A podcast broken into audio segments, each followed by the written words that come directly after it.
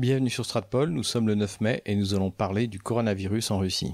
Comme nous l'avions annoncé dans notre dernière vidéo, la Russie est sur le point de sortir du coronavirus et donc du confinement, comme dans la plupart des pays concernés par ce virus. Comme pour la précédente vidéo, nous nous concentrerons essentiellement sur la ville de Moscou, puisque c'est elle qui a subi le principal assaut du coronavirus. Dans la première partie de l'épidémie, il n'y avait d'ailleurs de cas et de morts qu'à Moscou. C'est pour cela qu'au mois de mars, les premiers chiffres qui concernent la Russie, en fait, ne concernent essentiellement que Moscou. La sortie du confinement commencera le 12 mai par la reprise des chantiers et la réouverture des entreprises industrielles. Il est important de noter au passage que le maire de Moscou, Sergei Sobyanin, s'était prononcé contre la fermeture de ces chantiers le 8 avril dernier, mais qu'il avait changé d'avis le 10 avril et les avait finalement interdits. Entre-temps, il avait été mis en cause par l'activiste gauchiste Alexei Navalny, qui l'accusait de ne pas prendre de mesures suffisamment strictes vis-à-vis du coronavirus. Сколько продлится еще самоизоляция в России? Ну, слушайте, я думаю, что они, она продлится до лета.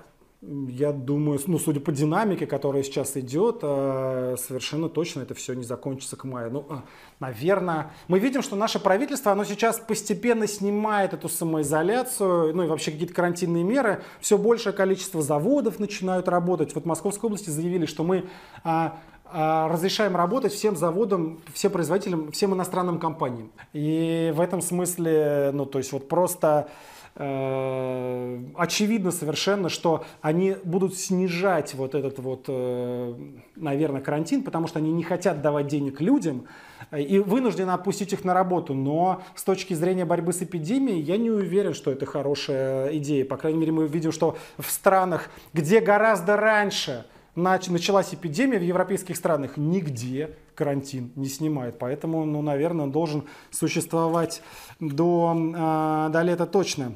Nous avions posé la question dans notre dernière vidéo de savoir pourquoi est-ce que tout d'un coup, le 29 mars, la politique russe plutôt mesurée sur le confinement avait pris un tour de vis extrêmement strict par l'action du maire de Moscou, Sergei Sobyanin, qui avait transformé donc cette politique mesurée en un confinement strict à la française. Aujourd'hui, il apparaît clairement que la mairie de Moscou s'est fait influencer par les modèles mathématiques qui ont été produits par les Occidentaux et notamment par Neil Ferguson, qui est donc cet épidémiologiste anglais qui a poussé à la fois les États-Unis, l'Angleterre et la France à instaurer une quarantaine stricte. Pour creuser sur Neil Ferguson lui-même, je vous recommande l'article de Youssef Indy qui est extrêmement précis sur la question et l'on voit qu'il est lié à la fois à la Banque mondiale, à l'OMS et à Bill Gates. Pour la petite histoire, on découvre récemment que Neil Ferguson considère que la quarantaine est bonne pour les autres mais pas pour lui puisque euh, il a été forcé de donner sa démission du poste qu'il occupait au sein des organes sanitaires britanniques puisqu'il a enfreint la quarantaine pour rencontrer sa maîtresse. Pour comprendre la bascule de la Russie d'un modèle modéré du traitement du coronavirus vers un modèle radical, il faut revenir sur ce que nous avions étudié dans notre dernière vidéo, notamment l'interview de Sergei Goriev l'économiste gauchiste, professeur à Sciences Po, sur la chaîne d'Alexei Navalny. Надо понимать, что Россия, если ты посмотришь на данные по России за последние несколько дней, то темпы роста в России те самые 33% в день. Это линия тренда в западных странах. 33% в день означает, что количество заболевших удваивается каждые два с половиной дня. И если нам кажется, что в России все хорошо, нужно эту экспоненту продлить на неделю, на две недели вперед, и вдруг окажется, что Россия через неделю или две недели – это сегодняшняя Франция или Italie. Dans cette interview, Sergei Gouriev parle d'un exposant de 33% qui euh, doit être appliqué pour estimer l'augmentation de l'épidémie en Russie. Et effectivement, lorsque Sergei Gouriev donne cette interview sur la chaîne d'Alexei Navalny, la Russie a connu une progression entre le 19 et le 20 de 33%. Mais il faut voir que si la progression est impressionnante en matière de pourcentage, elle correspond simplement à un passage de 106 cas à 160 cas. Donc la liberté que prend Sergei Gouriev en extrapolant cet exposant de 33% sur les, les jours, voire les mois à venir, est totalement délirante. Il faut se rendre compte que si on applique cet exposant de 33%, eh bien le 16 avril, la ville de Moscou aurait dû se trouver à 244 000 cas. Et aujourd'hui, nous serions à plus de 9 millions de cas. Le modèle mathématique de Sergei Gouriev, comme ceux de Neil Ferguson, s'avère complètement faux, comme la plupart des modèles mathématiques qui ont été appliqués sur le coronavirus depuis le début. Il est vraisemblable que le maire de Moscou, Sergei Sobyanin, ait fait la même projection. Après les discours raisonnables du meilleur spécialiste russe le 17 mars, Sergei Shelkanov. Après le discours raisonnable de Anna Popova le 23 mars. Après le discours raisonnable de Vladimir Poutine le 26 mars. Il semble que Sergei Sobyanin, le maire de Moscou, ait appliqué la logique de Sergei Gouriev et de Neil Ferguson. Effectivement, le 29 mars, la progression de la maladie à Moscou est de 20% mais cela correspond à une augmentation de 270 cas qui amène à un total de 1441 cas. Donc il y a visiblement eu au sein des élites moscovites une panique en estimant que ce taux de 20% allait se prolonger et donner une coupe asymptotique du nombre de cas à Moscou. Effectivement, si nous appliquons ce taux de 20%, eh bien le 21 avril, nous serions déjà arrivés à plus de 95 000 cas, ce qui est le nombre de cas actuels à Moscou euh, au moment où je tourne cette vidéo, le 9 mai 2020. Et toujours avec cette augmentation de 20%, nous serions aujourd'hui autour de 2 millions de cas. Ces projections mathématiques qui ont été faites et qui ont motivé la politique du maire de Moscou ne se sont pas produites, pas plus que la plupart des modèles mathématiques ne se sont réalisés, et notamment ceux de Neil Ferguson. Et pourtant, à aucun moment, la politique de confinement n'a été remise en cause. Au contraire, bien que le 7 mai, le nombre de cas détectés à Moscou après un nombre massif de dépistages, comme on peut le voir sur cette courbe. En fait, l'augmentation du nombre de cas en Russie depuis la fin avril correspond à, l'augmentation massive du nombre de tests. Ce nombre de cas, donc décelés par des tests euh, médicaux, sanitaires, a été multiplié par 3 par Sergei Sobyanin, le maire de Moscou. Il a annoncé tout d'un coup que le nombre de malades à Moscou n'était pas de 95 000, mais de 300 000. À l'appui de ce chiffre, il a évoqué des études de dépistage de 2 à 2,5% de la population totale de Moscou. Les modèles mathématiques qui lui permettent de passer de 95 000 cas à 300 000 n'ont pas bien sûr été donnés, pas plus que le modèle mathématique qui lui a fait prendre cette décision radicale du confinement strict le 29 mars 2020. Le 12 mai prochain, donc, Sergei Sobyanin lève la quarantaine sur, nous l'avons dit, les chantiers, les entreprises industrielles et également les tribunaux. En revanche, il est toujours interdit pour les simples citoyens de faire un footing, ou de se promener en famille dans les parcs de la ville. Ce paradoxe a d'ailleurs été relevé par le même Alexei Navalny que nous avons cité en début de notre vidéo. Данные оперативного штаба говорят о том, что у нас сейчас сколько заболеваний, заболевших? Там около 100 тысяч. Собянин выходит сегодня, говорит, что, вы знаете, а вот в, России, в Москве около 300 тысяч заболевших. И вообще, в принципе, ребят, а какая у нас официальная формула? Ну, то есть мы можем говорить...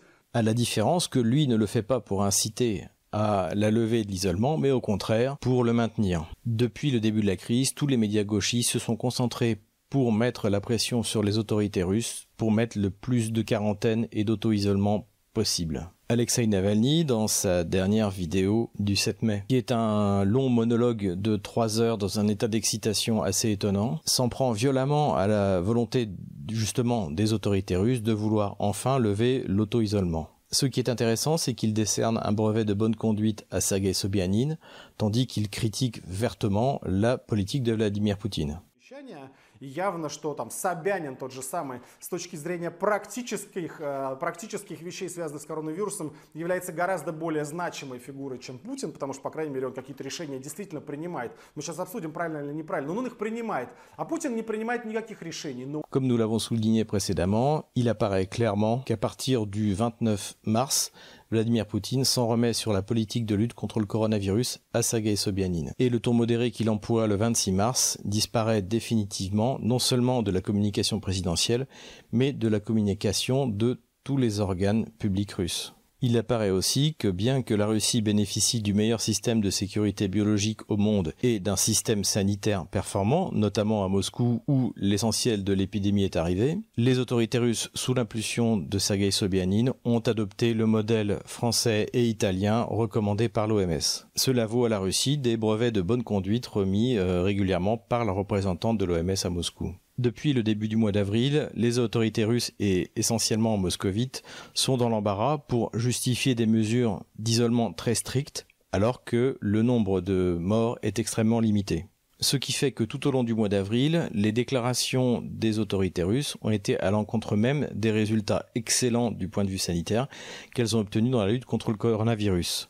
À la fois sur le nombre de tests effectués, puisqu'on est aujourd'hui à à peu près 5 millions de tests, et qu'au total aujourd'hui la Russie a à peu près 1000 morts sur la ville de Moscou, encore une fois une ville de entre 13 et 15 millions d'habitants officieusement. La peur que la population russe et notamment moscovite, suite à ces bons résultats sanitaires, ne respecte pas le confinement, a entraîné une totale cacophonie au niveau des déclarations à la fois des autorités politiques et sanitaires russes et moscovites. Fin avril, début mai, comme nous l'avions dit dans notre dernière vidéo, les différentes autorités sanitaires et politiques ont déclaré que Moscou était arrivé au plateau et que la région de Moscou également. Le 7 mai, le ministre de la Santé a déclaré le contraire. Et aujourd'hui, ce qui apparaît dans tous les médias russes, c'est que finalement la Russie ne connaîtra pas de pic. Donc il y a une épidémie sans pic. La réalité, c'est que la Russie a atteint le pic de progression depuis déjà deux semaines, c'est-à-dire le 19 avril, où comme nous l'avions dit dans notre dernière vidéo, il y a eu un record de 3700 contaminés et donc une progression autour de 15%. La Russie a ensuite atteint le plateau autour du 22 euh, avril et le plateau s'est prolongé jusqu'à aujourd'hui où on est à peu près à 6% de progression avec une remontée autour de 8% mais qui est due à l'énorme quantité de tests qui ont été effectués. Le pic de mortalité a été atteint le 29 avril, si on peut parler de, pic, hein, puisqu'on est à 67 morts, donc même si on avait un peu plus de morts aujourd'hui, ça ne changerait rien. Il n'y a jamais eu de décollage vertigineux des morts qu'on a pu observer dans les pays euh, occidentaux avec un système de santé tiers-mondisé. Quant au pic d'hospitalisation, il a été atteint le 7 mai selon la déclaration même de la mairie de Moscou. Aujourd'hui, la difficulté principale de la mairie de Moscou, c'est de justifier les mesures qui ont été prises le 29 mars dernier. C'est donc vraisemblablement pour cela qu'est apparue dans la presse la notion d'épidémie sans pic épidémique et que le ministre de la Santé refuse de parler de plateau mais parle d'une balance entre les contaminés et les guéris. Du côté des gauchistes, c'est une véritable panique comme on peut le voir dans la dernière vidéo d'Alexei Navalny et comme nous l'avions annoncé dans notre vidéo sur la désinformation mise en œuvre par la presse gauchiste française. Les conséquences seront dures également pour les gauchistes russes. Alexei Navalny, depuis le début de l'épidémie, s'était forcé de démontrer que la Russie était moins bien équipée, moins bien organisée contre l'épidémie. Et aujourd'hui, ce qu'on observe en Russie, c'est exactement le contraire. Même si la gestion politico-économique de la Russie de la crise est un échec, du point de vue sanitaire, c'est un triomphe total. Cela démontre que non seulement la sécurité biologique, mais également le système de santé russe est meilleur que la plupart des contemporains occidentaux. Si les gauchistes russes ont réussi à faire pression sur l'entourage de Sergei Sobyanin ou sur Sergei Sobyanin lui-même, aujourd'hui il ne semble plus que ce soit le cas. La sortie progressive du confinement semble être désormais réellement la politique de Sergei Sobyanin. L'inconnu reste de savoir si les autorités russes admettront qu'elles ont surréagi à cette épidémie. L'important en tout cas, c'est que si ce modèle de menace virale se reproduit d'année en année, eh bien que les Russes ne retombent pas dans le même piège dans lequel ils sont tombés cette année. L'une des conséquences les plus tristes de cette surréaction au coronavirus est le fait qu'il n'y aura pas de défilé du 9 mai à Moscou pour les 75 ans de la victoire. Il y aura un impressionnant défilé aérien, mais pas de défilé terrestre. Le plus difficile pour Vladimir Poutine, c'est que la Biélorussie et son président Loukachenko ont décidé, eux, de maintenir un défilé terrestre. Dans la mesure où le défilé du 9 mai aura lieu à Minsk, il sera difficile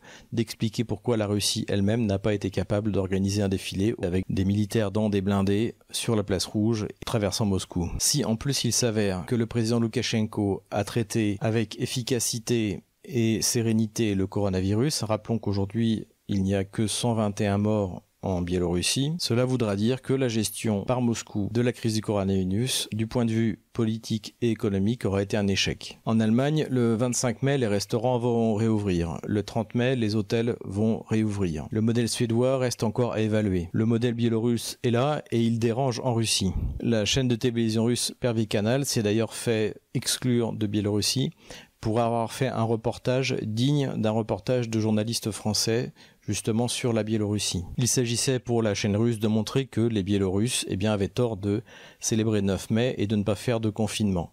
Donc le journaliste russe est allé interviewer les gens dans les cimetières et on a assisté à quelque chose que l'on ne voit d'habitude que dans les télévisions occidentales. Heureusement, l'objectif des gauchistes russes est un échec, dans la mesure où s'ils ont pu pousser la Russie à adopter un confinement strict, ils n'ont pas pu pousser la Russie vers le salaire universel, vers la dépense sans limite de ses réserves, qui sont, comme nous l'avons déjà dit dans de précédentes vidéos, la principale garantie de l'indépendance russe. Là-dessus, on peut se réjouir des dernières déclarations du ministre des Finances Silwanov, qui a dit qu'il était hors de question de faire ce qu'ils appellent en Russie d'envoyer de l'argent par hélicoptère, c'est-à-dire de distribuer dans tous les sens, un peu comme veut le faire Emmanuel Macron en France, de l'argent à n'importe qui et dans n'importe quel sens le modèle économique russe qui est celui du national-capitalisme, c'est-à-dire d'une économie qui vise à encourager l'économie de marché et l'entrepreneuriat, n'est pas remis en cause. En conclusion, on peut dire que la Russie passera sans difficulté l'épreuve du coronavirus, à la fois sur le point de vue sanitaire et même du point de vue économique, grâce aux réserves qui ont été accumulées par Vladimir Poutine depuis 20 ans. En revanche, il est important qu'elle tire les leçons de ce qui s'est passé cette année et que si par hasard, en 2021, on a un nouveau coronavirus qui apparaît ou autre chose même genre, elle ne se laisse pas entraîner dans des mesures excessives, notamment de confinement comme ça a été le cas pendant cette année 2020. Si cette vidéo vous a plu, n'hésitez pas à mettre un pouce bleu, n'hésitez pas à vous inscrire à notre canal YouTube et n'hésitez pas à faire un don.